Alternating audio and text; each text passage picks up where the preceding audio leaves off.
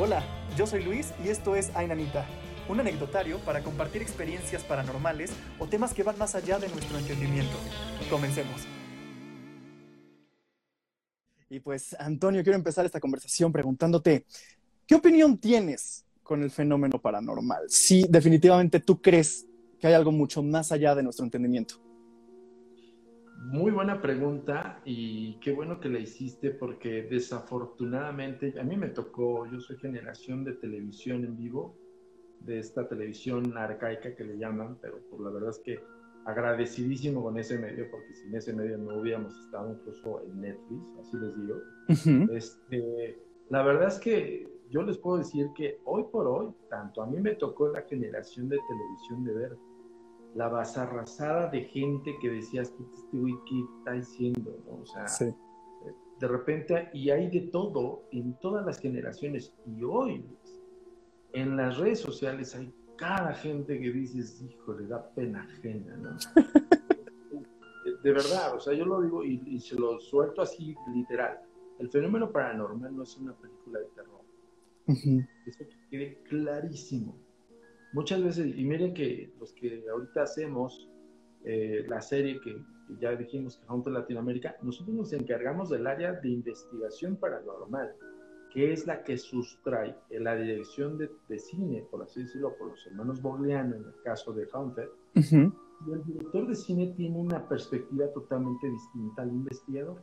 Claro. El investigador se fundamenta en lo que le pasa a una persona lo, cómo lo asimila esa persona y cómo te lo platica.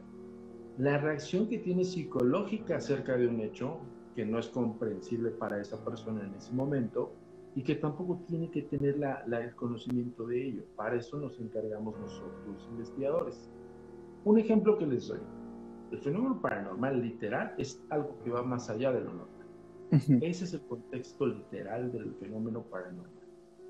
Y el fenómeno es porque hay una clasificación que dices, ok, em, un movimiento de objetos sin razón aparente es algo paranormal. Entonces, antes de, meter, eso es paranormal, eso es paranormal, para no este, tener como una generalización de los fenómenos, se le, se le metió la palabra fenómeno.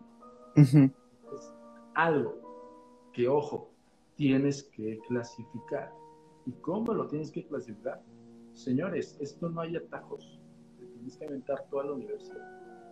esto no es una cuestión de que de la noche a la mañana, wow, me gusta el tema, voy a hacer, bueno, hoy muchos lo hacen así. Tengo un canal de YouTube, tengo seguidores, perfecto, soy investigador. Eso no te hace un investigador. Claro. En absoluto, ¿eh? Un ejemplo que les doy. ¿Cómo? Yo te lo, se los propongo a todos ustedes. Cuando una persona vive un fenómeno, los que vieron, aunque los que no han visto que lo vean, se acerca a ti a decirte, oye, tuve una noche terrible en la cual me pasó, se volaron los trastes, eh, amanecí con rasguños, eh, de repente vi figuras difusas, me trataron de, me jalaron del cabello, me tiraron de la cama, sentí golpes. ¿Qué le vas a contestar? Te pregunto. A esa persona que te busca con la finalidad de, que esa persona trate de buscar una ayuda. Claro. Más allá del concepto eh, de hacer transmisiones en vivo con, la, con camaritas en mano y así, la aventura, yo lo hice, yo cuando tenía 13 años lo hacía, señores, pero eso no me hacía investigador, mm. señorita. O sea, eso es como la aventura y eso no es para nosotros. Lo paranormal es cuando tienes enfrente a una persona que te dice, yo sueño con el diablo, pero no solamente sueño con el diablo, sino de repente empiezo a hablar lenguas perdidas. Mm. ¿Qué es eso? ¿Qué es una lengua perdida? Porque para empezar a explicarle a esa persona que no hay una confusión entre sinoglosia, que es hablar lenguas perdidas, y anagnosia, hablar lenguas totalmente inverosímiles y que no tengan algún fundamento. Un ejemplo es cuando habla la persona al revés. Esa es una eh, anagnosia. Sí. Y esa es una clasificación médica. Si tú no tienes el bagaje cultural para explicarle a esa persona que está requiriéndote a ti, pues lo vas a distorsionar más en su realidad. Claro. Y la bronca viene después, porque esa persona dice en la torre. Sea, si alguien se acerca a esa persona y le dice, son demonios, ¿me explico?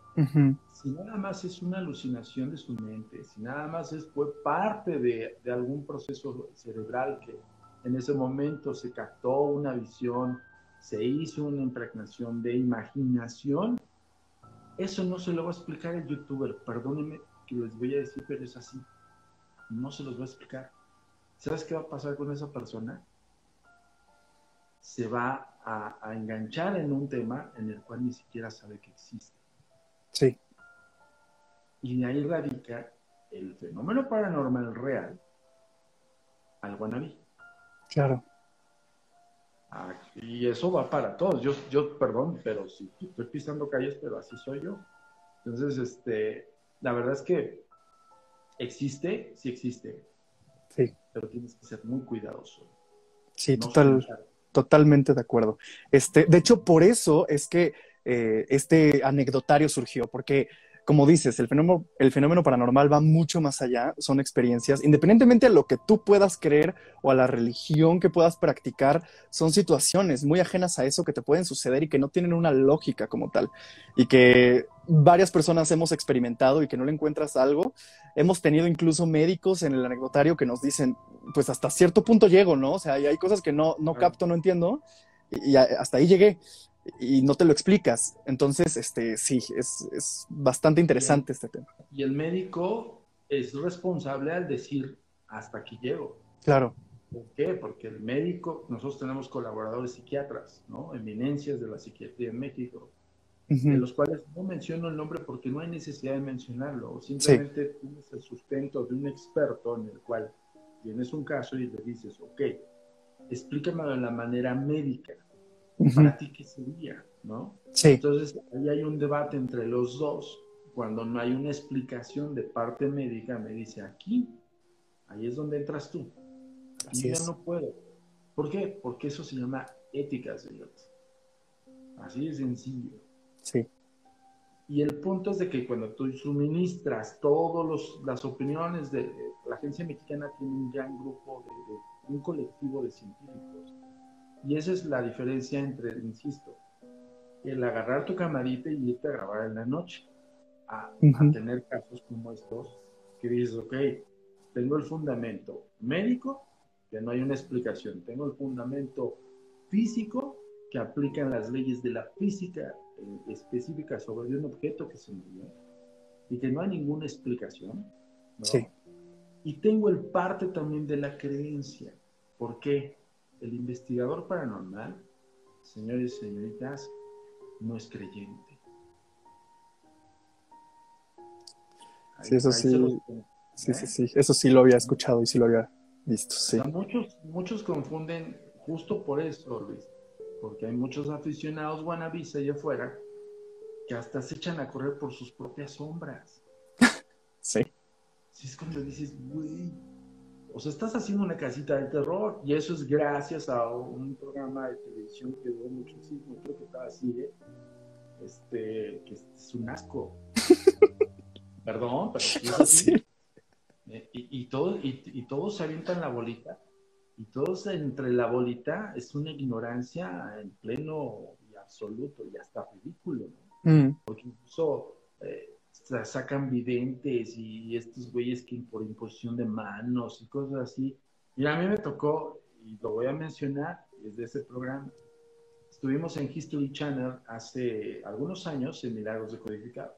Y justo me pasó lo mismo que, que Netflix, o sea, History Channel me dice, quiero la, el área paranormal científica, por eso queremos que tú participes.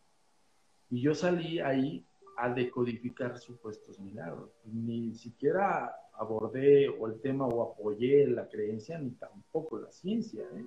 Más bien apoyaba incluso más en la ciencia que en la creencia. Y ya les va, nada más por darles una idea. A mí me dijeron, necesitamos que decodifiques una supuesta evidente. Y esa supuesta evidente era esa persona que estaba en ese programa, muy conocida en aquel entonces, una persona robusta, no decir como grande. Sí. y que, este, que espero, creo que ya sabemos de quién estoy hablando, Mm. y que era la vidente de ese programa. Empieza con extra el rollo. Bueno, cuando se entera esta señora que nosotros vamos a decodificarle su, su, su supuesto milagro, se nos echa para atrás. Claro. Sí, pues sí. Es un ejemplo que les doy, ¿no? Insisto, cuando tienes fundamento, y nosotros nos enfrentamos a René May, por ejemplo, mucha gente igual y no conoce a René May, pero René May se ostenta como un autosanador y cosas así, lo pusimos peor que la ciencia, porque la ciencia sí llegaba a ese punto, Luis. Llegó Ujú. hasta aquí. Y ahí no me meto. Incluso un gran catedrático de, de La Salle, que era el científico, nos daba la venia, nos decía, hay cosas donde la ciencia frena su labor, porque ya no le interesa. Ujú. Es trabajo, Y yo decía, pues tienes razón, ¿no? Al final del día, me estás confirmando, catedrático científico. Entonces, esa es la gran diferencia entre lo real y lo ficticio. Sí.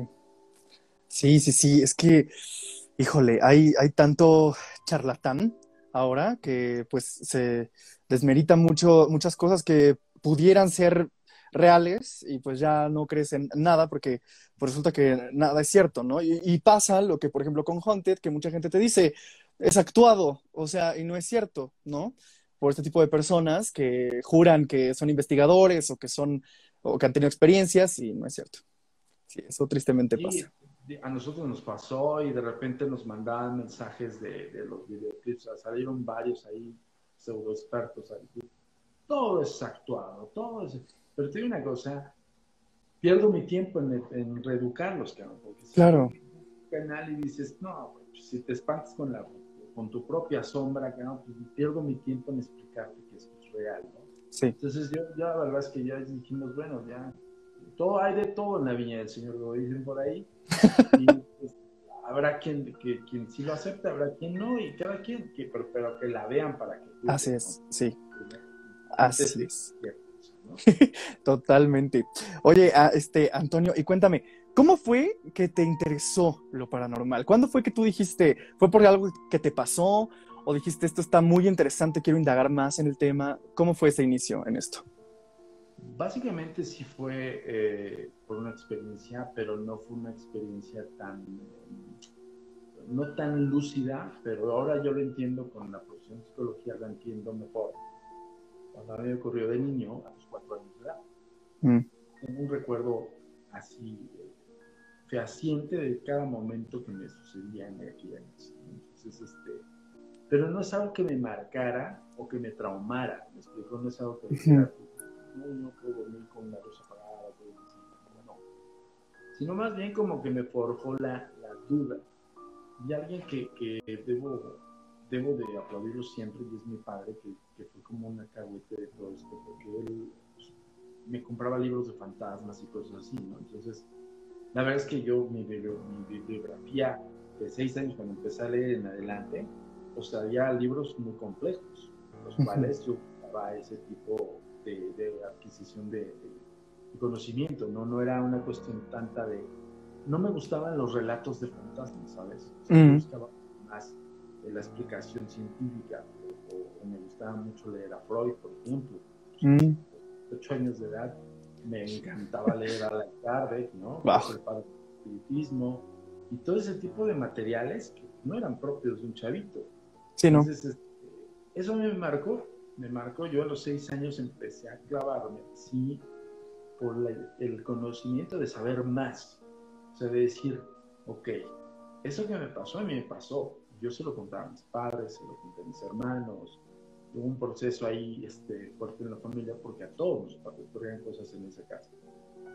Y, y ocurría un poco de todo. Yo vi desde movimiento de, objetos en razón aparente, hasta incluso desfiguraciones en mi rostro en un espejo, hasta siluetas este, bien proporcionadas, las apariciones de clasificación 6 o 7, que son, son apariciones ya casi palpables, materializadas, Ujú. todo este tipo de cosas que de niño, pues dices, ¿qué está pasando? Para mí era mi, mi mamá, o sea, corría hacia, hacia la calle. ¿Y sabes qué me sucedía todo siempre?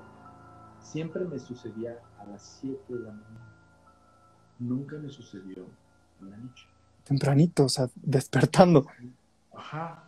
Y, bueno, clásico como yo te decirte, bueno, que habrá muchas personas que digan, es que todo pasa en la noche, ¿no? Ajá. Eh, hay, un mito muy fuerte ahí de, por qué esto en la noche.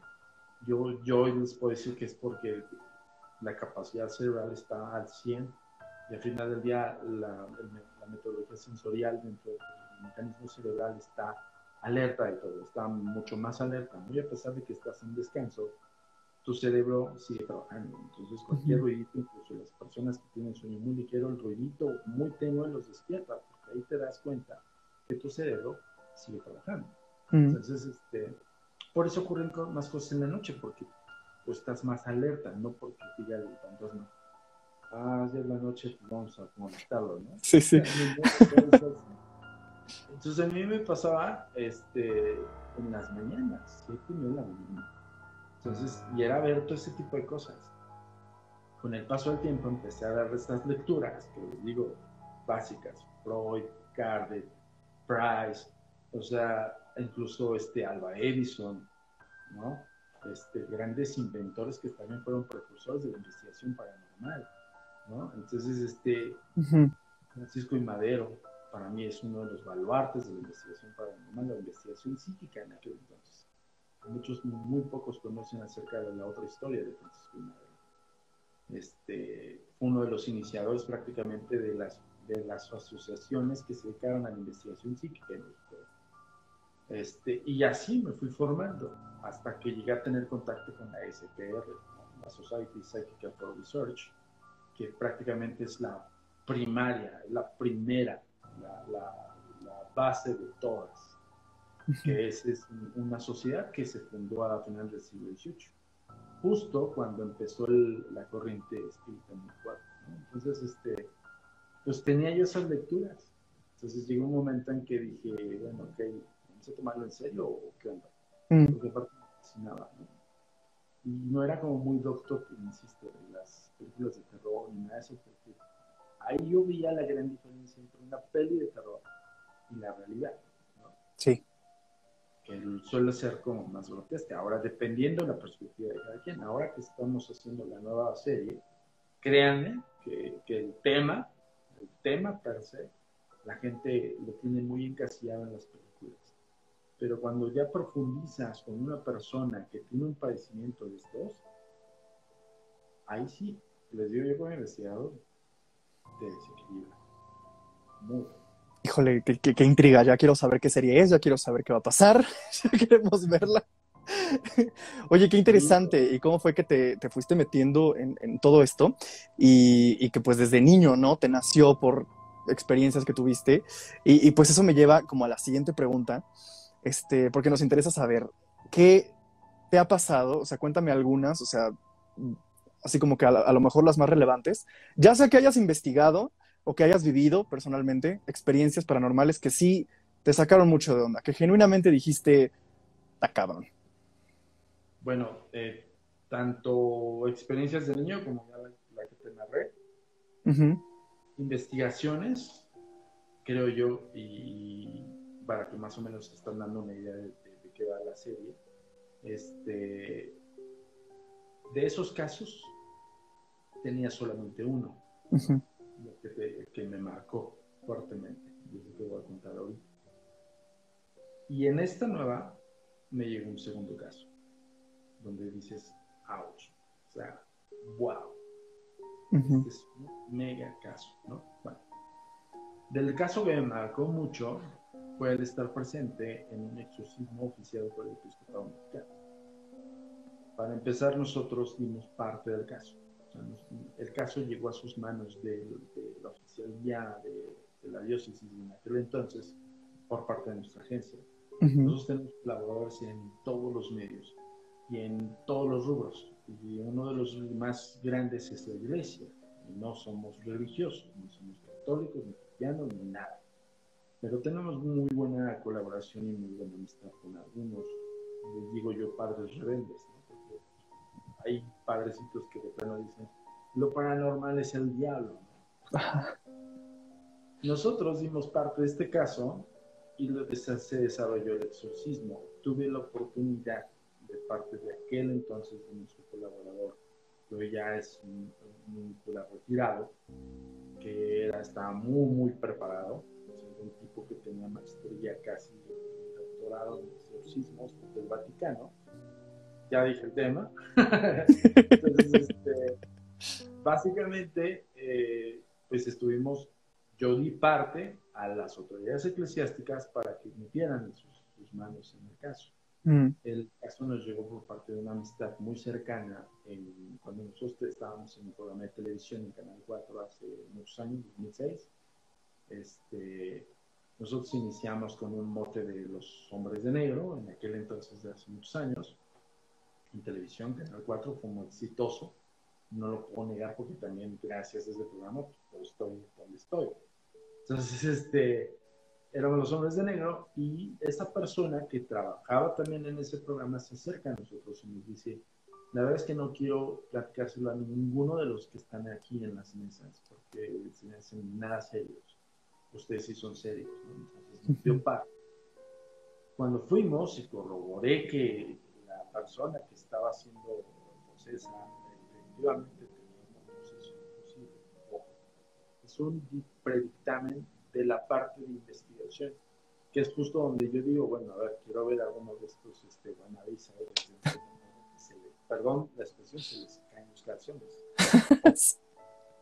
Entonces, este, pues confirmé, corroboré con ciertos lineamientos que nos dan los, a la asesoría directa con la diócesis, que te dicen ellos, haz estas preguntas, eh, puedes hacer una pregunta en latín, en arameo, en antiguo hebreo, o sea, ¿sí me explico? Y tienes, debes de hacerlo así, para que ellos digan, ah, ok, es un caso que amerita nuestra intervención. Ahora sí, literal, ellos son así como, ok, dame el caso, hasta un lado, participa, ser testigo y nada más como observador. Y así fue. Fue un caso de exorcismo muy fuerte que duró prácticamente tres años. Y el darme cuenta que, que, no, que es fuera de las películas. en ese entonces, Luis, tenía una idea errónea en mi cabeza incluso acerca de la posesión. Yo incluso tenía muchos clichés en torno a ese tema. Yo decía, es obvio, una persona creyente que está enganchada en la religión, pues puede vincular estrechamente con su creencia y por supuesto que se puede sentir posesado, ¿no? Aplico totalmente las teorías este, científico-psicológicas, eh, ¿no?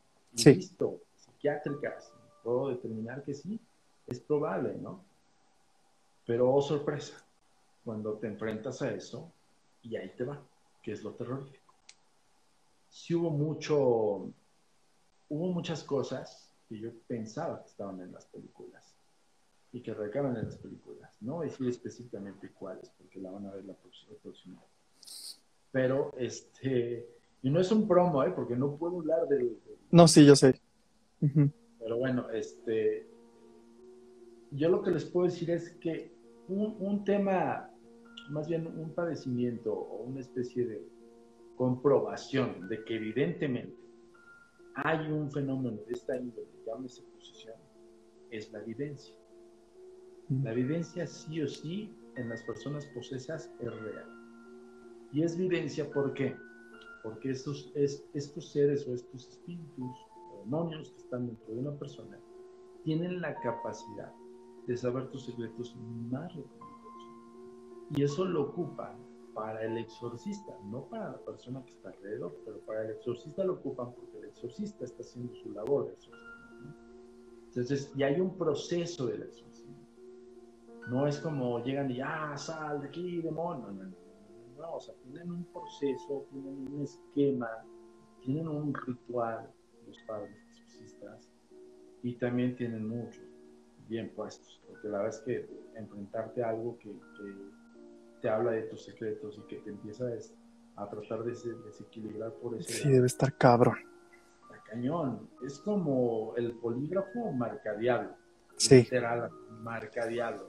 Bueno, con decirte que para mí la experiencia que tuve ahí me ayudó muchísimo a nivel académico, me ayudó muchísimo a nivel administrativo. Este, me ayudó a documentar un poco más, me ayudé incluso a, tomar teología con este, con este gran colaborador de la agencia. Llegó un punto en el cual en esos procesos de invitación, que yo era testigo, incluso había actas que se tenían que firmar. O sea, la, toda persona que está involucrada en un exorcismo, realizado oficialmente, incluso por medio de un acta, por medio de un... O sea, tienen un esquema burocrático que sí o sí asisten que. Que hay veces que el exorcista le llega a la persona y dice, pues ni modo, aquí lo ejerce. Pero ese, ese exorcista tiene que levantar un acta de lo que sí pasó. ¿Por qué? Porque es peligroso el exorcismo. El, exorcismo no es llegar y nada más echar agua bendita y sale bye. No, hay personas que fallecen en un exorcismo. Eso, este, me, surgen muchas dudas con toda esta historia y quiero súper dejarlas en claro porque el proyecto que yo traía en universidad cuando te contacté y me puse así como a platicar contigo era de exorcismos y me topé con muchas cosas que me, o sea, muchos obstáculos que no me permitían lograr el documental. Este, y en una de esas, eh, que, de hecho aquí está surgiendo la pregunta con KRMNSGJ, ese es su usuario, este, uno de los sacerdotes a los cuales entrevisté en el estado de Puebla, que, se, que en teoría pues es, este, porque creo que es un permiso, ¿no? Como de, tú puedes exorcizar, eres sacerdote y también exorcista, ¿no? No cualquiera puede hacer un exorcismo, según entendí. Pero él me comentó que solamente se pueden hacer exorcismos a personas dentro de la religión católica. Y yo dije, o sea, entonces una persona que no cree en la religión católica no puede ser poseída? ¿O cómo, cómo está el asunto? No, mira, hoy por hoy tenemos otro, tenemos más colaboradores dentro de la iglesia, los padres rebeldes. Uno de ellos lo visto Manuel Acuña, también oficial del Vaticano. Y él te dice que pues como todo en todas las religiones y en todas las creencias hay demonios y sus dioses, ¿no? Entonces, no propiamente tendría que ser como exclusivo de la iglesia. Pero en esta ocasión, como lo que trabajé de nuevo para la plataforma Netflix, yo les decía a ellos, ok, ¿quién me va a testificar o quién me va a fundamentar la evidencia de posible una posición? Por supuesto lo van a hacer los sacerdotes católicos, apostólicos y romanos porque al final del día el exorcismo lo conocemos con ellos. Sí. O sea, literal es eso. Que para otras religiones pudiera ser eh, pues el desalojo, como le llama, la liberación, para los espiritualistas es también liberación, pero al final del día es el exorcismo y lo conocemos por ellos. Por eso existe el oficial exorcismo católico apostólico romano. Mm no es de Oquis, ni es de que se les ocurriera, porque incluso hay antecedentes, incluso que su Dios Cristo realizó exorcismo. Y de ahí para el real, entonces te tienes, digo, si nos ponemos un poco quisquillosos, pues ya un poco más denigrada la iglesia por el concepto de meterla dentro del gobierno, si ya eso es otro tema que podemos iniciar Pero básicamente existe gracias a ellos. Y lo conocemos gracias a ellos. Entonces yo les decía a los oye, quien te confirma esto, por supuesto, es un oficial de la iglesia. Para mí, como investigador, ya tengo una palmita, pero grande. Yo ahí sí ya no tengo tanto rollo como para confirmarlo, ¿me explico? Porque al final del día, si ellos intervienen, por supuesto que ellos saben dónde intervienen. También tienen su área psiquiátrica, ojo con eso. ¿eh? O sea, ellos no, no crean que se van luego, luego con la finta, por eso insisto, es bien risorio. Lo mismo pasa con la investigación paranormal. Hay de todo en la viña del Señor. Como puede pasar lo mismo con los padres, que tengan todos estos pseudo exorcistas, ¿no? Y se realicen, pero la bronca es que tú puedes provocar un problema mayor a la persona afectada. Claro. Ese es el tema.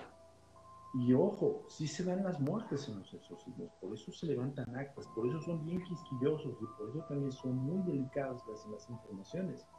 Porque no solamente, ojo con eso, nosotros lo encontramos, Luis, en la búsqueda, puta, dos mil, tres mil videos de exorcismos, totalmente fakes todos.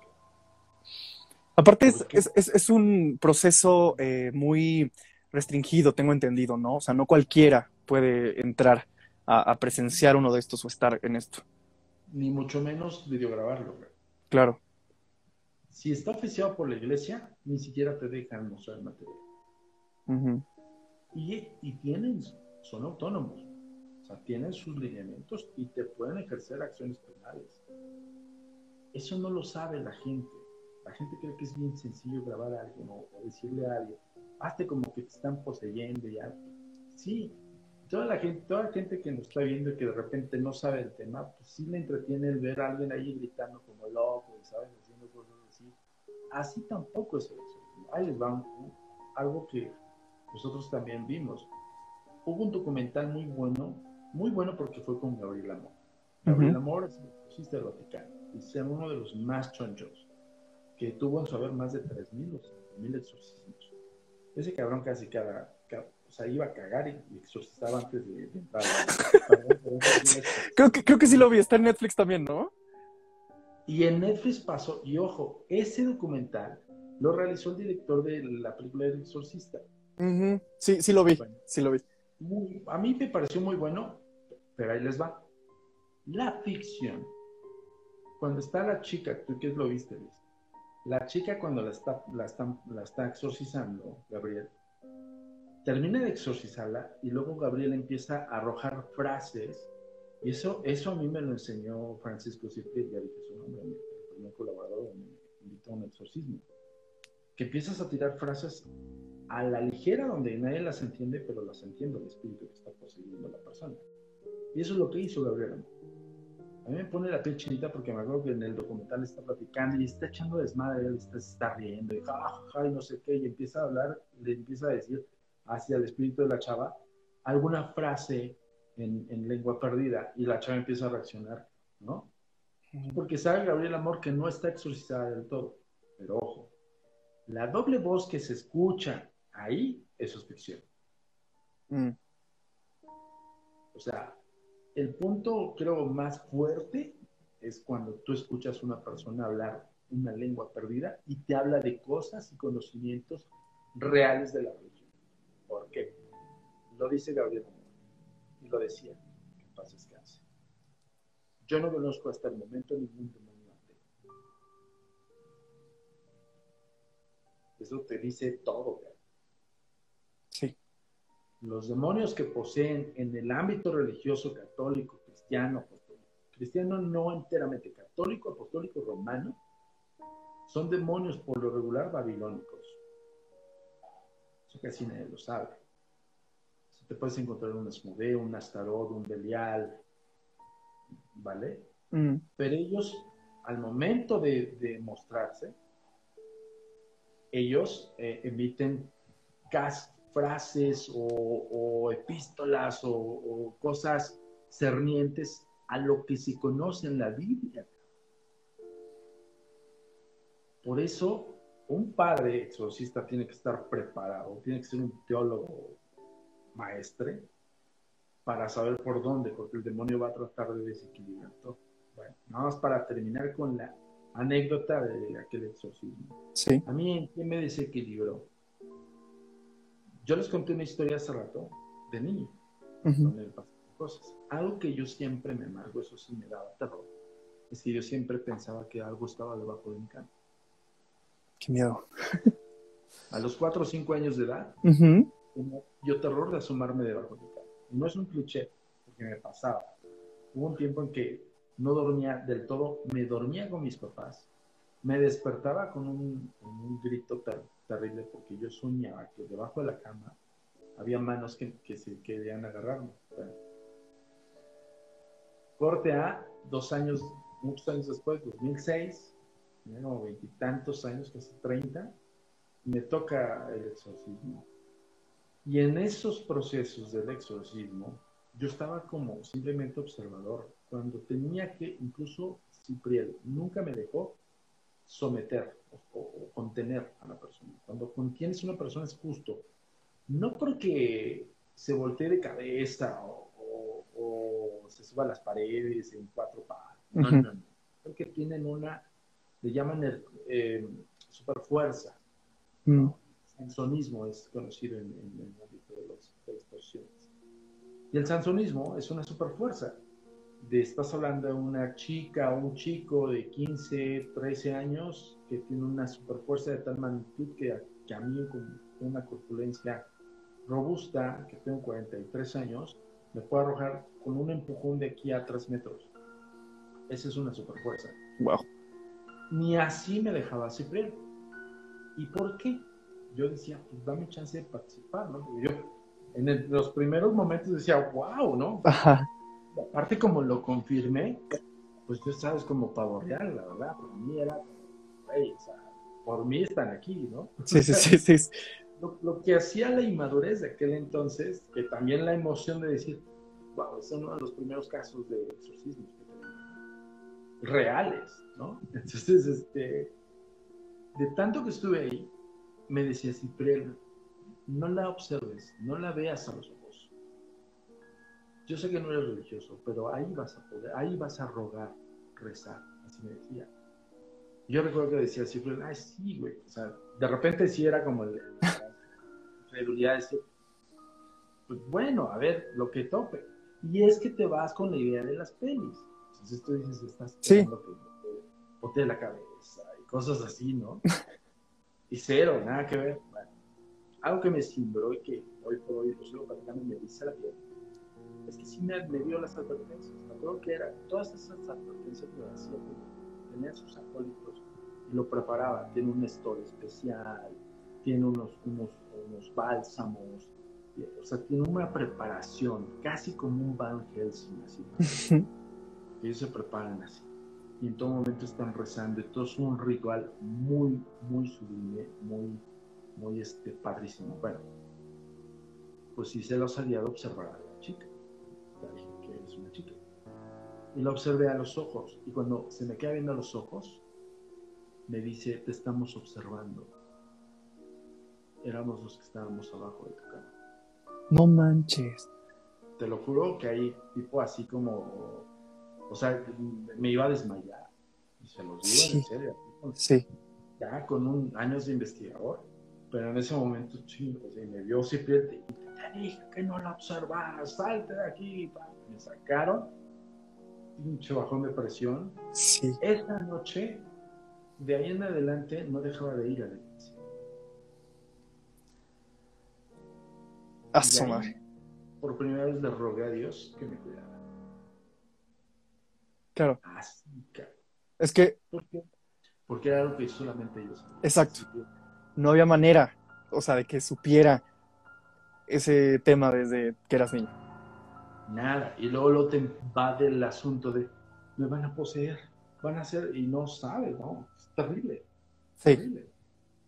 Entonces yo, yo quisiera preguntar esto a alguno de los investigadores van a ver si lo van a hacer. Sí. Ahora, este, también me surge la duda, que lo preguntaron también aquí en, los comentarios. Eh, cuando tú crees en lo paranormal, este, te, ¿es menos probable que te suceda algo o es totalmente al azar? O sea... Hay algo bien chistoso y bien curioso. El investigador, literal, la perspectiva del investigador, Luis, para todos los que nos están viendo, cambia. Mm. En absoluto. Como no es personal, todos los casos que nos llegan son de personas en tercera persona, me lo platican, lo analizo, me dicen ahí en ese cuarto se me apareció, en ese ático, y nosotros, como quitados de la pena, subimos, checamos, colocamos cámaras, nuestro psique en ese momento está, necesito captarlo para saber qué es lo que es. Sí. Mi perspectiva ya no, no es de espectador, mi visión es de investigador. Mm. Entonces, yo ahí sí les puedo decir, no es como Juan sin miedo, si nos procuramos cuidar de que no pisemos algo que nos vaya a, afectar físicamente. Y que hemos tenido casos que incluso nos hay ataques físicos, ¿no? Pero, pero en el ataque físico, pues no corres, cabrón. Te esperas, te simbras y te quedas con tu cámara. Si es que traes un, algún equipo, si ya traes todo un circuito, te enfrentas al fenómeno. Sí. Es, es, eso, eso me puedo decir que esa es la adrenalina que nos gusta para cualquier persona diría, no, estás loco. Sí, claro. Y ahí nos vemos, ¿no? Sí. Pero ojo, esa entidad vincula con otra, con otra persona que es otro ente, que ahí viene el concepto de nuestra tesis. Todo fenómeno paranormal está ligado con la psique de cada persona. Si no estuviese este vínculo, Luis, no sabríamos que existieran los fantasmas. Mm. Alguien te lo tiene que platicar. sí, sí. Y ese alguien que te lo platica tiene una conexión con esa entidad. Ahí radica la tesis básica de la agencia, el análisis de la psique de la persona, la percepción extrasensorial. Por eso la parapsicología es de suma importancia, pero la base estructural es la psicología convencional. No puedes entenderla si no pasas por la psicología. Ahí se los dejo de tarea. Así de sencillo. Muchos me preguntan, oye, ¿qué hago para ser un investigador? Termina tu carrera. Tienes que tener un bagaje cultural, sí o sí. Claro, claro. No hay, no hay atajos. No existen los atajos aquí. Por mucho que te sientas, eh, muchos me dicen, es que a mí me contactan los espíritus. Pues sí, mi rey o mi reina, pero a ver, explícame por qué te contactan, cómo lo hacen, qué procesos hay en tu cerebro, cómo te puedes explicar esto. esto o, hay una forma de activarlo, ¿cómo lo activas? ¿Ya desarrollaste la percepción? ¿Cómo la desarrollaste? Mm. ¿Con qué finalidad? Para evidencia, para telepatía, precognición, que es diferente la evidencia de la precognición. Ahora, que es cierto que ciertas personas tienen un, este, una sensibilidad un poco más despierta que otras, ¿no? Para claro. este tipo de cuestiones. La, percepción. Incluso eh, Senner, que es uno de los científicos que, crea, y, dense el punto de investigar. No escuchen solamente en Dionisio Mubio, vayan a investigar, pero no todo lo encuentras en Google, en, en Internet. Sí, claro. Hay mucha información muy falsa en Internet. De hecho, muchos luego se sustraen de blogs de, aficionados. Yo no digo que estén mal, pero sí fundamentense en un libro escrito. O sea, existen los libros de pasta. Este, un ejemplo, Zener hizo el examen Zener o el test Zener, que son las figuras, son cinco figuras diferentes, una estrella, un círculo, ondas, eh, cuadrado y triángulo. Entonces, este test Zener, Luis, es tan básico pero está realizado justo por un estudio muy profundo del de, doctor Senner para poder definir la percepción extrasensorial en, las personas. Y con un ejercicio tan básico como no adivinar qué es lo que está detrás de la carta, sino más bien tu percepción se activa. Al momento de hacer un TCN, es por ejemplo tomar cartas y empezártelas a pasar y tú que me digas círculo, cuadrado, esto, lo otro, aquello. Incluso lo vimos en la película eh, de Ghostbusters primera, doctor Beckman. Entonces, esa película está basada en la investigación parapsicológica. No, no, es, no es ficción totalmente, ya ficción del rollo. Incluso la teoría de los protones no está tan alejada de lo que se creía en aquel entonces. O sea, hay incluso análisis de, de, la anatomía de un espíritu. O sea, si hay estudios, y todo se basa en estudio todo se basa en estudio. Y sí, desafortunadamente, no hay atajos. Entonces, la percepción extrasensorial, Luis, todos la tenemos. Todos. La gran diferencia es que no todos la desarrollamos o no, en todos cataliza. Mm. Un ejemplo que te doy, yo tengo un, niño llorón, que este es una de las siete réplicas de un bragolín, que está involucrado en tres incendios. El cuadro tiene fama de que provoca incendios. Bueno, eh, lo tenemos en la, tenemos la custodia, tenemos tres años. Lo único que sí hemos detectado de ese cuadro es la emanación de calor, pero nada más. Pero te estoy hablando de tres años. Mm. en el ya no se ha hecho en los congresos en la SPR por la pandemia. En algún momento se hacían congresos cada cinco o dos años, dependiendo. Y todas las organizaciones que se dedican a esto compartían materiales de investigación. Es, es un núcleo elitista, sí, porque justo no reciben al aficionado. Es la diferencia.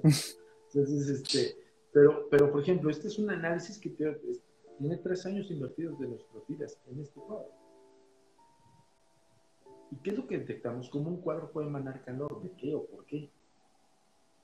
La pregunta es ¿por qué emana calor? ¿Me explicó? Eso es un objeto. Pero curiosamente está involucrado en tres incendios y no se quema el. Ahí es donde dices, wow. es un rollo de análisis. Sí, sí, sí, sí. Yo, mira, te voy a contar ahí porque, este, porque veo el, tiempo del anecdotario. Es que, híjole, sabes que tú tienes que estar nuevamente en este anecdotario porque, Antonio, estos temas, no manches, nos podemos extender padrísimo y me encanta eso. definitivamente tenemos que hacer algo. Perdón, Luis, no fumen. Yo Mira, aquí, aquí puedes beber, aquí puedes fumar, aquí puedes decir groserías, lo que tú quieras, es tu espacio, no pasa nada. Pero sí, si no es bueno para ustedes, no lo hagan ustedes. Ya. este. Porque luego me lo critican y me dicen, ¿cómo se pone a fumar ahí? No, aquí puedes hacer lo que quieras, es tu espacio, Antonio, siéntete cómodo. Estamos aquí entre amigos platicando de esto. Este, mira, te voy a contar que eh, realmente, pues yo no empecé, o sea, yo no soy como esos de, no, yo soy escéptico, no creo en nada. O sea, soy muy abierto en ese tema. Tengo amistades que incluso dicen ser escépticos, pero quisieran que algo les pasara. Y, yo sin pedirlo he vivido situaciones que me sacaron mucho de onda y de verdad no les encontré una lógica y ni quise indagar más en el tema, ¿no?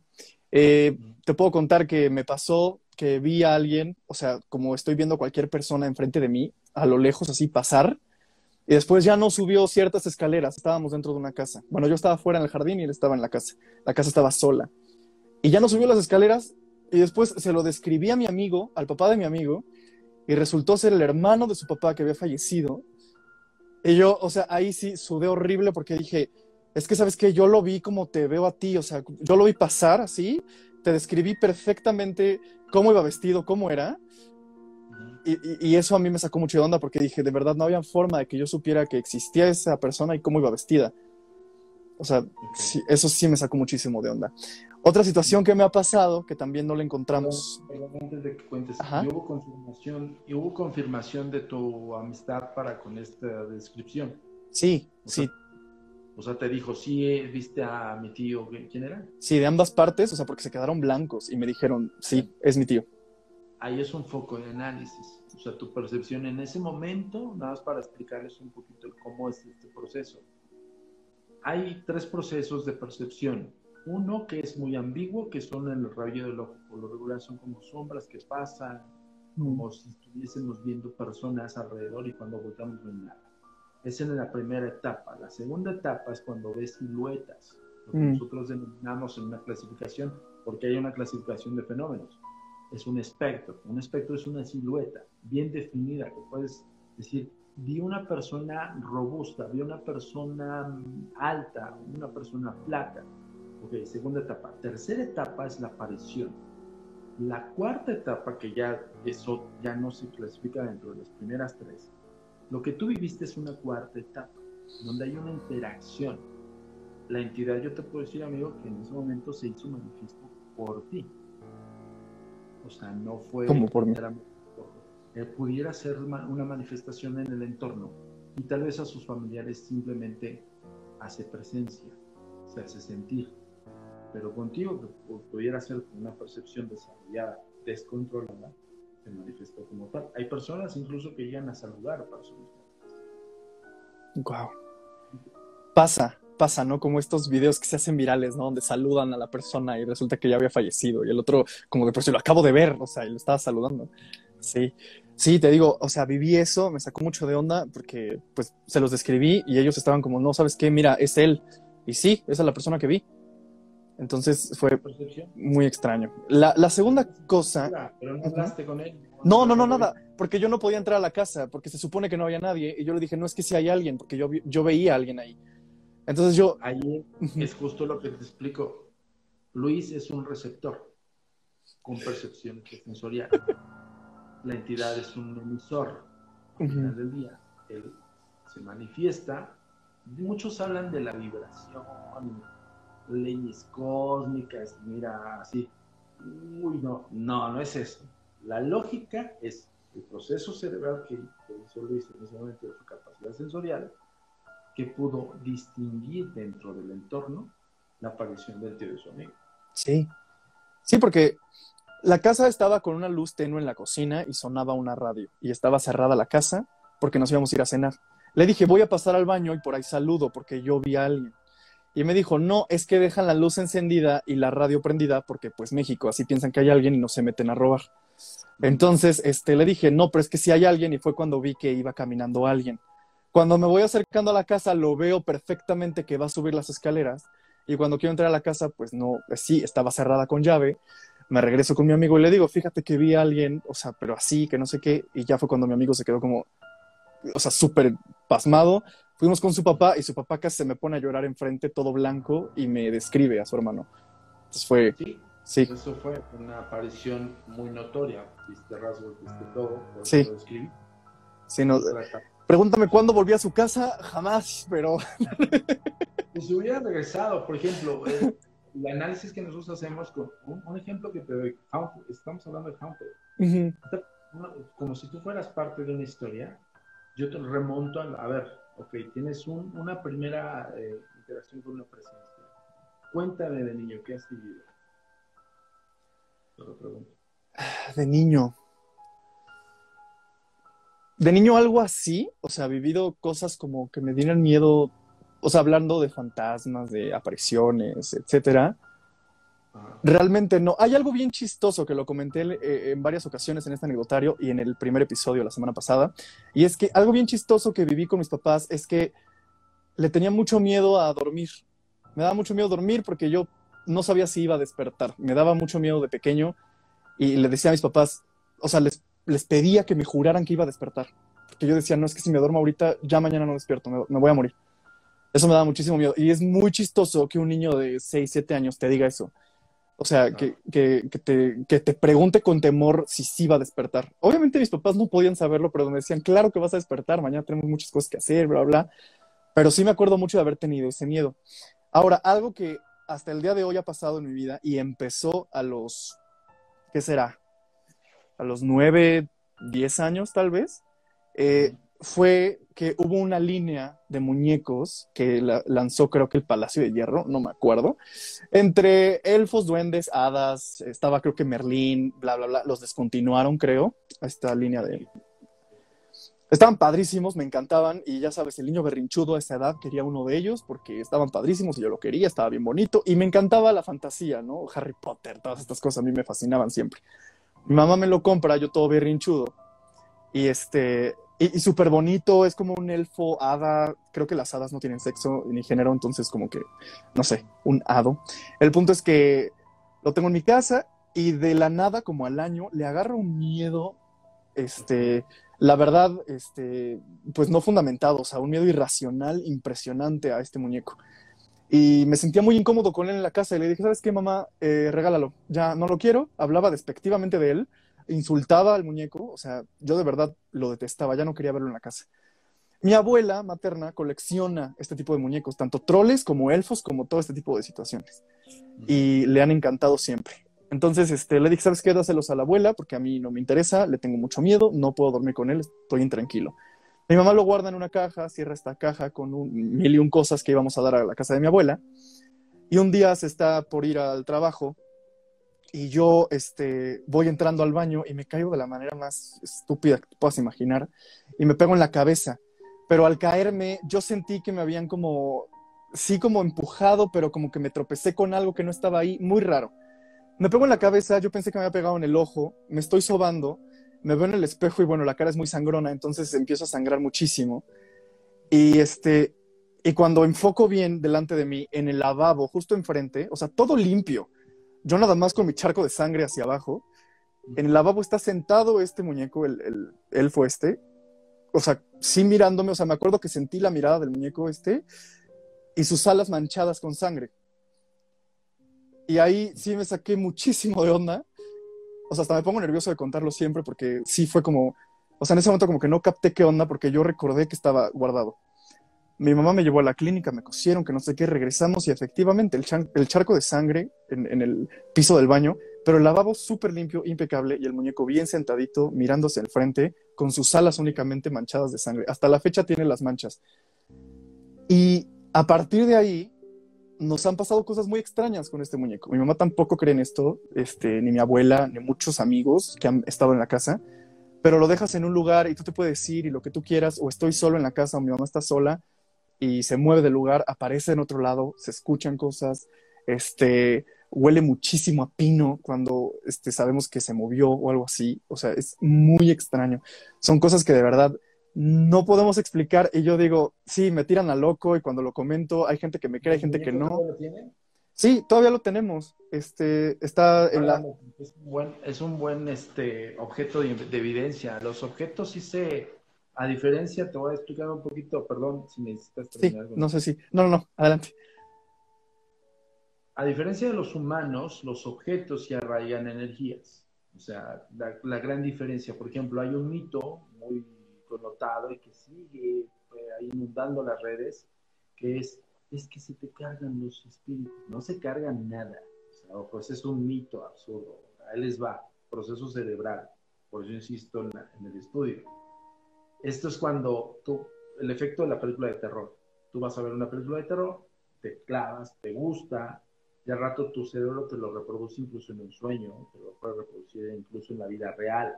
Mm. ¿Por qué? Porque al final del día son procesos que liberan también dopamina. Al final del día es una química cerebral que nos gusta, que nos espante. Ojo, ahí hay explicación científica. Explicación paranormal dentro de los objetos arraigados con energías, sí existen los objetos mágicos. Y Magic Baby, esa marca de la que tú nombraste, era una serie que salió en España que son eh, toda la guía mágica de España. De hecho, uno de los eh, colaboradores, me parece, es Manuel Díez y Jesús Callejo, grandes amigos, colaboradores también nuestros, investigadores en España y escritores de duendes. Impresionante la cultura de duende. Aquel, aquella persona que no sepa qué quiere decir duende, aquí se las decimos. Duende es una palabra española que se define dueño de casa. Eso es lo que es un duende son muy hogareños, pero ahí les va. Magic Baby saca la serie y saca todos estos eh, personajes mágicos. No estaban eh, hechos específicamente para niños. Eran juguetes, no, más bien no eran juguetes, eran piezas de colección. E incluso tenían una oratoria, un, ritual que tú podías hacer en el muñeco. Algunos salieron con orificios aquí. Muchos decían que era parte del del muñeco como tal, pero había un orificio que no tenía nada que ver, no era como la unión del material que vemos como la rebaba o la unión del material que está hecho el muñeco. Este era un orificio donde decía, el, y eso no fue un mito, ¿eh? no fue una leyenda urbana. Hubo un ritual que algunos muñecos pusieron para los que nos gustan el tema de los duendes, los elementales, pues era práctico decir, wow, tengo un elemental y lo puedo activar. ¿Y con qué lo activabas? Con tu sangre. A la luz de la luna llena, un montón de cosas. Y salió, ¿eh? Es, es como, como los viejos muñecos estos de los garbage, que a mí me tocó en mi época, este, que eran súper grotescos. También salió la versión grotesca, este, ruda de los duendes.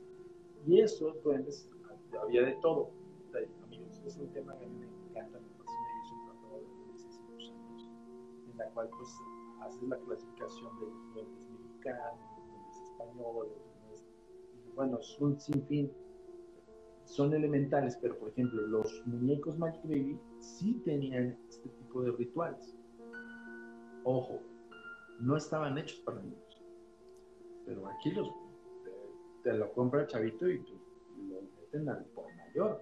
Sí. cuál era el concepto. Entonces, este, muchos hablaban de que los muñecos se movían. Ahora, energéticamente, al momento que tú tienes un objeto y tú tienes ese objeto y lo haces muy tuyo, ya estás cargando parte de tu energía en ese objeto. Ya, lo, ya prácticamente lo estás activando.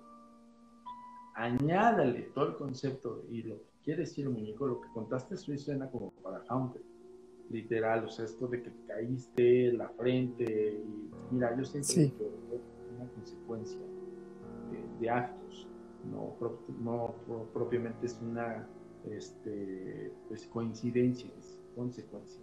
¿no? Entonces, este, es probable que, si hayas experimentado esto y la impresión de ver el muñeco con la sangre, pues añádele más. Lo más chistoso es que todavía lo tengan, ¿no? Es que ahí te va. Eh, de ahí surgió un cierto como pues respeto, pero y, miedo hacia el muñeco.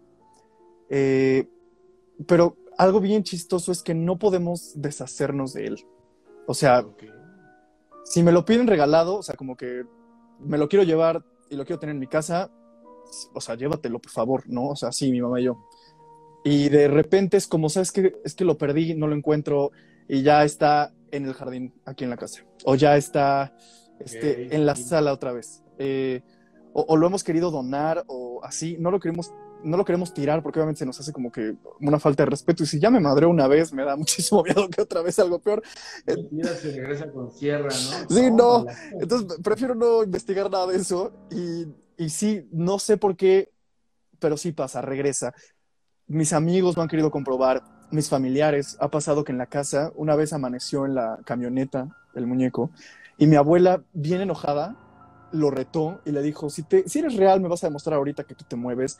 O sea, te vamos a dejar aquí encerrado, me voy a ir a que no sé qué. Este, y me acuerdo perfecto de cómo le dijo al muñeco. Y te vas a mover, si neta, o sea, a ver, o sea, muy retadora mi abuela.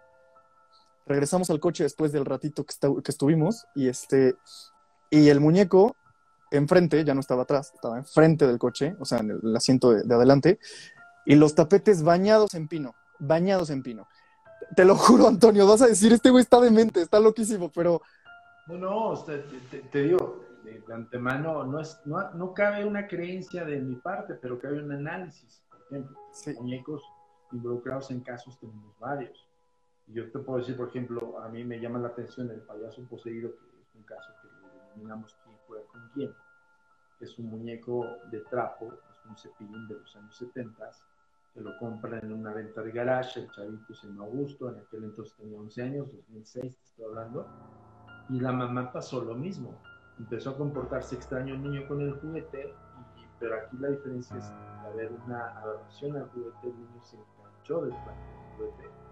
Lo más fuerte que los padres era cuando lo encontraban a Augusto con la televisión prendida, sin ningún canal, o sea, totalmente en UHF, que es una señal vacía, que es este PIS, con el muñeco platicando con el muñeco. Es cuando dijeron ellos, para que pasa algo ya feo, ¿no?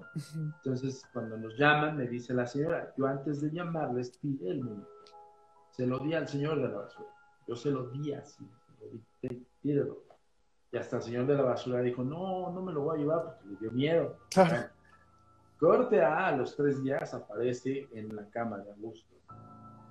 Entonces, o sea, sí pasa. No sabemos por qué, no sabemos. Yo, te, puedo decir, me pueden surgir varias preguntas. Augusto se escondió, vio este proceso, fue por el muñeco, lo recuperó y antes de meterlo, pues, lo dejó dentro de su casa y el muñeco se murió dentro de su casa. Puede ser. Ajá. pero ya es extraño en sí que un muñeco se pueda trasladar. Y eso sucede también con objetos de toda índole. Se puede ser incluso con una tabla Ouija. ¿no? Nosotros también tenemos tablas Ouijas que han sido utilizadas por, por años y que tienen más de 300, 400 sesiones y son tablas que no te deshaces de ellas. Yo no me deshago de ellas porque a mí me gusta tener objetos así. Pero de ahí, de ahí en fuera hay un análisis de, por qué regresa, o por qué no se puede quemar, por qué no se puede tirar. Yo te puedo asegurar que a nivel psicológico sí existe un vínculo de, apego, ¿no? De inconsciente, aunque tú te provoque miedo, te provoque terror, hay un apego inconsciente que si es, pues sigue ahí el muñeco, ¿no? Sí, ya no, fíjate que ya no le tenemos miedo. O sea, mi mamá y yo ya no le tenemos miedo si cambia de lugar o si algo pasa o se escuchan cosas. Eh, lo tomamos por el lado igual y nos está protegiendo. Entonces, o sea, como que quisimos darle ese, ese pensamiento para no tener el miedo. Y este. Y, sí, o sea, hasta la fecha ahí sigue. No lo hemos querido regalar ni, ni nada, o sea, ni que se lo lleven. O sea, pues ya. por eso se llama la denominación del nombre dueño de casa. Es que los duendes son muy hogareños y se apegan a las personas que viven en ese lugar. De hecho, en la Cantabria antigua se hablaba de que estos duendes eran, eh, pues eran parte de la, del hogar de una persona y esa persona le rendía tributo al duende dándole pan, dándole vino, cosas así. Y entonces había una simbiosis medio súper mágica, extraña. Se, me hace fascinante. Yo rogaría que tener un duende aquí, ¿no? ¿No? Pero dicen que, que bueno, en, la persona cantábrica antigua era este, como el aquel campesino o eh, la persona que cuidaba vacas, cosas así. Y los duendes ayudaban a labores de entonces, de alguna manera se hacía, se hacía esa simbiosis. Ahora, el concepto del por qué los elementales existen no son espíritus. Ojo con eso. Mucha gente tergiversa la versión del duende. El duende piensa que son aire, son espíritus o son otros seres. Son, son seres existentes o coexistentes en el mundo desde muchísimos tiempos atrás. Estamos hablando de casi desde que el hombre es y incluso en México, uno de los eh, duendes, o, vamos a ponerlo así, el concepto duende que se tiene más conocidos es el chaneque, shakneke y el halushe o alushe. Ah, claro. Y los alushes en el sureste incluso están esculpidos en alguna de las ruinas este, por los mayas y les denominaban los ingenieros. Fíjate, ¿eh? o sea, no, no, eran, no eran como de estos seres X, ¿no? No era como la, mitología de la creencia de aquella cultura, sino también ellos sabían que estos, estos seres, estos elementales, como tal, elementales porque son propiamente los elementos, tierra, agua, fuego, aire, y en el caso de los aluches eran grandes sabios y grandes conocedores de la ingeniería. Fíjate, eso casi no se conoce. Entonces, ahí te puedes poner a preguntar, no estoy diciendo que los duendes hayan ayudado específicamente a los mayas a construir sus pirámides, pero ¿por qué les decían ingenieros? Sí, hay muchas cosas muy extrañas, sí. conocimiento, ya están esculpidos, ¿eh? No lo digo yo, están, hay lipos de, de, aluches. De hecho, les, en, algunos, en algunos lugares les denominan los hombres perros, porque si eran peludos, eran muy peludos y tenían rabos. Ese tipo de duendes eran personas menuditas, no tan chiquitos como los duendes de 20 centímetros, 15 centímetros, eran como, como, un, como una persona eh, de baja estatura, por no decir la palabra, luego ya ves que se ponen... Sí, mira, dice Eric Monterrey, de hecho en el aeropuerto de Cancún les hicieron una pirámide a esos duendes porque les tumbaron las construcciones del aeropuerto y como permiso les pusieron una pirámide para que dejaran construir el aeropuerto. Mira, eso yo no lo sabía. Pero sí se escucha mucho de ellos los, los denominan ingenieros. Entonces, los objetos, Luis, justo es eso, si los cargas, un objeto cierra energía, un ser humano la transmuta. ahora, y, está bonito, la verdad es que el, el, elfo duende hado este, este tiene facciones muy bonitas, o sea, se ve tierno, pero imagínate que hubiera estado de esos como medio feitos, híjole, yo creo que sí me daría mucho más miedo. Un depresado o algo así, pues es diferente. sí, claro. Son feos, Veo que de foco, ¿no? Sí, sí, sí. Eh, hay una, les voy a recomendar un gran creador, es un genio, pero yo siento que incluso este, este genio colabora, colabora, colaboró perdón, en varias películas de fantasía. Este, pero su genialidad o su creatividad deviene de que él perjura y dice que ha, ha entrado en los círculos de las hadas.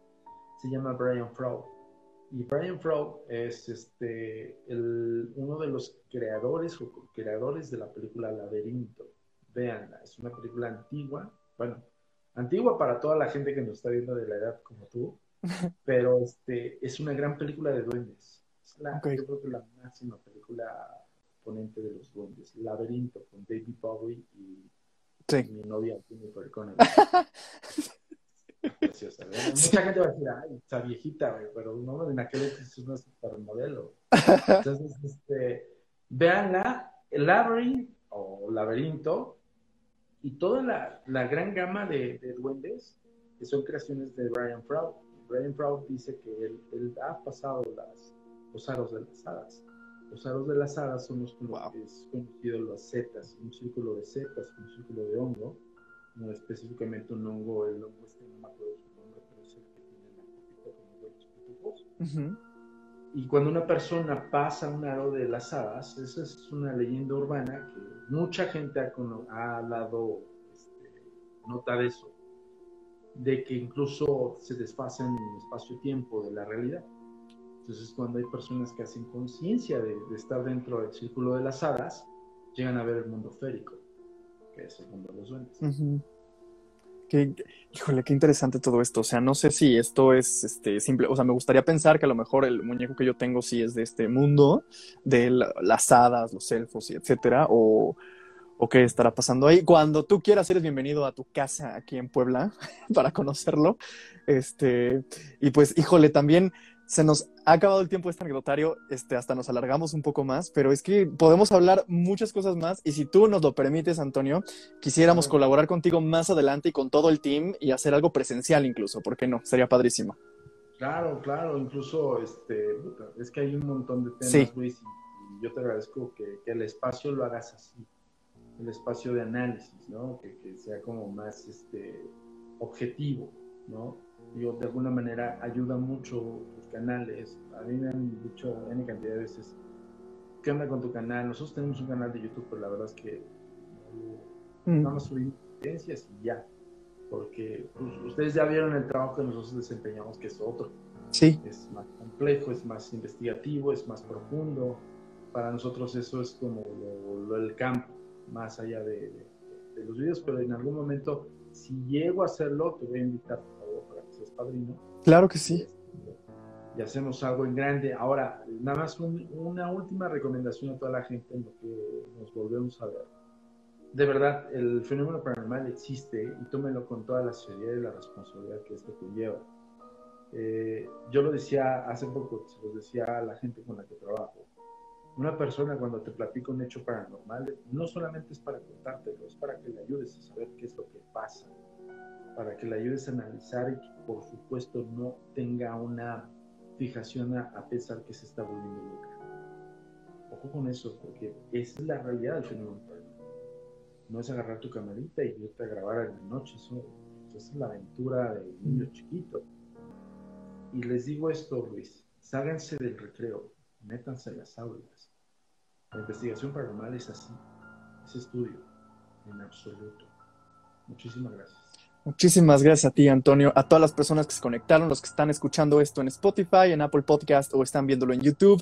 Muchas gracias, dejen sus comentarios, sigan, por favor, a la agencia que tiene aquí Antonio Zamudio, a la Agencia Mexicana de Investigación Paranormal. También vean Haunted Latinoamérica en Netflix y estaremos muy pendientes de las próximas este, producciones en las que participarás, amigo. Estoy muy contento y muy feliz por ti. Muchas gracias, igualmente, Luis, y qué bueno, felicidades ya es un hecho tu proyecto y pues por lo que veo está muy bien establecido, muy bien hecho. Te felicito. ¿eh? Muchas, muchas gracias. Aquí un anecdotario para que todos hablemos de estas cosas que de repente nos pasan y nos saca de, onda. Pues está maravilloso porque, insisto, tu, tu, espacio está bien llevado, tiene muy buena forma de hacer la entrevista y sobre todo, pues objetividad, amigo, que, en, este, en este punto, en esta área, habemos muy pocos los que, los que hacemos con esa actividad, ¿no? Que no se vean con la finta, no digo que no los sigan en sus canales, síganlos, pero no se vean con la finta. Un ejemplo rapidísimo que les doy. Uno de estos seguidores de estas personas que responsablemente cuentan historias paranormales y aventuras, chocoaventuras paranormales, nos contactó porque estaba, este, honestamente estaba muy friqueado por aquella persona que vio en ese canal que trae una, una cabeza de panda, no sé quién sea. Es un güey que trae una cabeza de panda. Ajá. Bueno, ese güey hizo una historia con una muñeca diabólica y contaban pues, pues una historia producida, o sea, casi como eh, la actuación del nabo, ¿no? Pero este, este chico de 12 años colombiano nos contacta para pedirnos ayuda por esa persona y nos dice, es que hay una de las chicas que se perdió y no saben qué hacer. O sea, el chavito quitó su realidad de la realidad que vivimos e hizo una realidad sui generis del canal en que estaba viendo. Y él pensaba que eso que ocurría en el canal era todo real. Estos güeyes jugaron con esa mente de ese niño, pero multiplíquenlo por los millones de seguidores que tienen. Multiplíquenlo por los chavitos que lo están viendo. ¿Qué haces? Que le sí. la realidad de ese chavito, le estás dando en toda la madre. Sí. Punto. Y lo pongo como ejemplo, pues para que no, ojo de eso. Y si siguen esos canales, pues sean como más estudiosos. No se ven con la finta, ni con lo que les diga el investigador, ni, ni el anecdotario. Búsquenlo, investiguenlo, publiquenlo ustedes. Así es. Sí. Totalmente. No le creas a nadie, tú investiga. Totalmente de acuerdo. Es, un investigador real. Así es. Pues Antonio, qué de verdad qué feliz me hace haberte tenido ahora sí en el anecdotario. De verdad, habrá más colaboraciones contigo y Nanita, estoy segurísimo. Y podremos hablar de mil y un temas más y presencial todo. Incluso podemos hacer una sesión Ouija en vivo. Ay, ay, luego te contaré mi tema con la Ouija, pero claro que sí, lo platicamos. Hay muchos clichés, ¿eh, amigos? Sí, ya sé. Una vez que vives el tour insólito, la tabla Ouija la ves como, como un método de. Va, me, me super late, me voy a lanzar con todo el team. Sí, si yo lo voy a vivir, lo van a vivir los seis que somos aquí en este equipo. Entonces, claro que sí.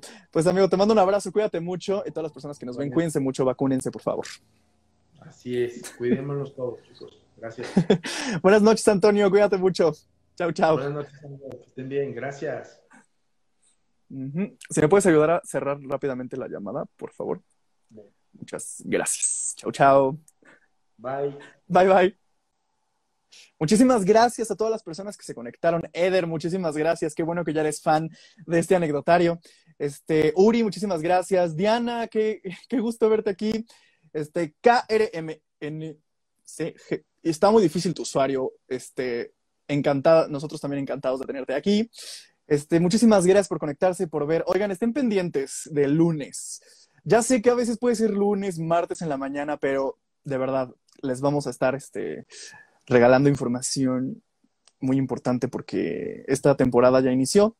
Y como ven, estamos teniendo unos episodios padrísimos, emocionantes. Y ya quiero que conozcan a las demás y a los demás invitados del resto de esta quinta temporada. Estoy muy emocionado por eso. Estoy muy agradecido con todo el team. Gracias a 60 Fierros, el Mezcal. Gracias a Hill gracias a Superestéreo 97, gracias a Métrica Insight. Recuerden seguir en sus redes sociales a todos nuestros colaboradores. Suscríbanse al canal de YouTube, se viene más contenido con el Team Ainanita. Vayan a seguir a los del Team Ainanita, también ellos suben cosas bien chidas y cada uno tiene ahí sus proyectos. Vayan, por favor. Cuídense mucho, nos vemos la próxima semana en este anecdotario paranormal. Yo soy Luis.